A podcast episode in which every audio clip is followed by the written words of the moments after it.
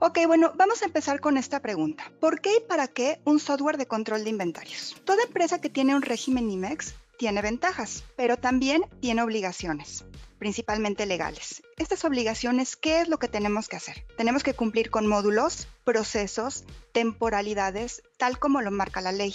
Y necesitamos tener un software que cumpla con todo esto para poder tener nuestra información correcta y poder presentar los reportes que la autoridad nos llegue a pedir. ¿Y para qué un software? Para demostrar los retornos. Finalmente, la autoridad lo que le interesa saber es que todo lo que nosotros importamos realmente estamos, o lo estamos exportando o retornando. Y no, estamos pagando su correspondiente impuesto.